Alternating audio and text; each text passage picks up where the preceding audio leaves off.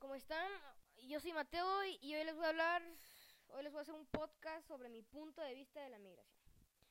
Yo creo que la migración es un problema porque eso significa que en su país no hay oportunidades económicas, o sea, no hay trabajo, no pueden mantenerse.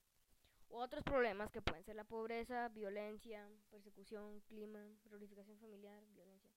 Pero eso es aparte. Lo principal es que no, no hay crisis económica o no hay oportunidades económicas donde pueden ellos ir a trabajar.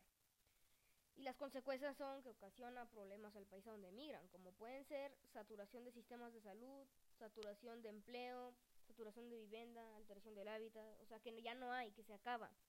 También puede haber crisis económica, pobreza o hambruna, esto al país a donde emigran. Guerras, desastres naturales y persecución.